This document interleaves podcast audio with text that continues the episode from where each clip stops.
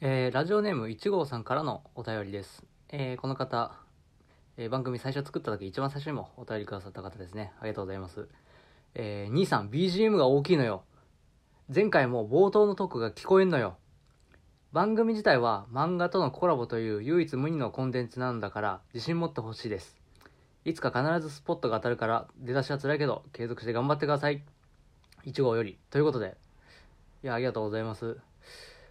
ということでですね、あの、まずはちょっとお詫びを申し上げたいなと思っております。えっ、と、その4コマ漫画にもね、書いた通り、妹からも、あの、全く同じ指摘を受けて、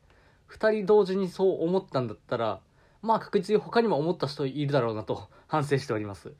まあ、それでタッチが悪いのが、ちょっと自分ではある程度いけてるんじゃね？っていうふうに思ってたのがいけてなかったっていうパターンだったんでね、ちょっと本当に、あの、以後直しますと。すいませんとしか言いようがないですね。までね、その、せっかく、あの、それなりに、こう、話の内容、まあ収録自体がまとまってるのにもったいないみたいなこともね、その妹の方から言われてましてね、もったいない。まあまさにその通りだなと。あの、そこでマイナスを取ってどうするんだっていう話なんでね、あの、プラスアルファでつけようと思って BGM つけてるのに、そこがもう足を引っ張ってるという。まあでも、その、なんでしょうか。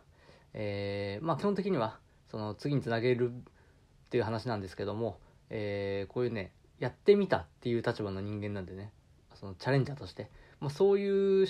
立場の見解としては、なんかこう、聞いてくださってる方からこういうあ生のさ、温かみのある意見をもらえるっていうこと自体が、なんかラジオの魅力だなっていうのは、ちょっと改めて感じてますね。ちょっとこう、そういう嬉しさもあります。反省と嬉しさが入り混じっておりますね。で、えーっと、コメントの中でですね、えーっと、番組自体は、まあ漫画とののコラボという唯一の無二のコンテンツなのだから、というふうに、まあ、コメントいただきまして、えっと、まあ、結構ね、唯一無二っていう強い言葉、まあ、お非常にこう強めのおこ、ほほめのお言葉というふうにね、受け取ってるんですけども、そうですね、その物語が、漫画の物語が進行していくというのに応じて、そのラジオ自体もまず成長して進行していくっていう構造自体は、まあ、確かにちょっと他ではあまり見かけないような気はしますよね。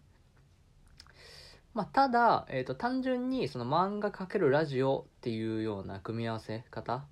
そこに関しては結構、えーとまあ、普通にありそうというかあの、まあ、僕がこう漫画家として今後やっていくにあたってなんかいい引き出し武器の一つになるんじゃないのかなっていうふうに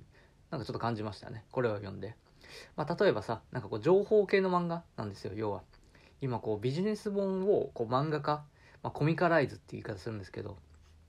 そのビジネス本のコミック版っていうのが結構近年、まあ皆さんお見かけする人も多いんじゃないでしょうかね。近年増えてて。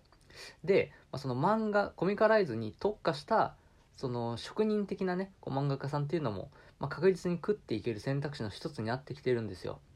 元ネタがあって、それをしっかり漫画として再現していく。そのプロというのが、あの、確実に立場を築いてます。で、まあ仮にの話なんですけどね。そのなんか例えばビジネス本だとしてその1話目がなんかこう礼儀を守るというのが大事ですよみたいな内容だったとしてでその1話目にはあのそのビジネス本の原作の著者と、まあ、僕その漫画家のなんかラジオがついてくるみたいなねそういう風なこう価値のつけ方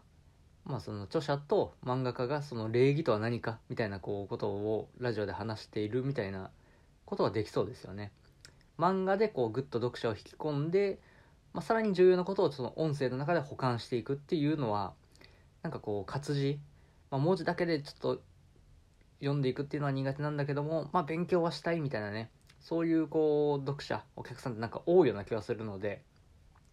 そういう人たちに対してなんかこうできそうなことではありますよね。なんかちょっとそういう妄想もこのあのいただいたお便りでちょっと膨らみましたね。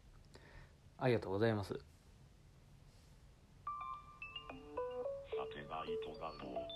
サテライトラボサテライトラボサテライトラボはい、ということでね、ジングルの音を逆に小さくしすぎてしまったんじゃないかという恐怖も思ってますけど、お知らせをいたします。この、いつかスポットが当たるからというふうに、えっと、コメントいただきましたが、えーっとですね、もうこのラジオトークを始めようというこう企画自体というのは、ま、あと2話ほど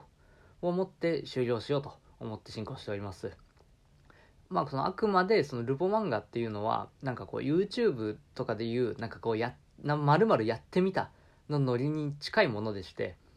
まあその最初思っ初見で見た時の印象とか、まあでも実際にやってみたらこういうところが難しかったっていうのがまあ基本的にこの漫画の醍醐味だと思ってるんですよ。まあそこをね、やおよそやり終えた部分があると思ってるので、まあそろそろ記にしようかなという段階なんですね。まあ最終的に、まああの、この漫画はですね、えっ、と、音声配信をやったこと、えーラジオトークにチャレンジしたということが、まあこう僕個人の人生にどういう影響を与えて、与えたのか、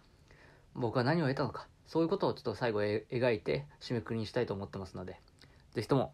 ご期待ください。えーということで、お便りをくださったいちごさん、本当にありがとうございました。ぜひとも今後ともよろしくお願いします。ではまた。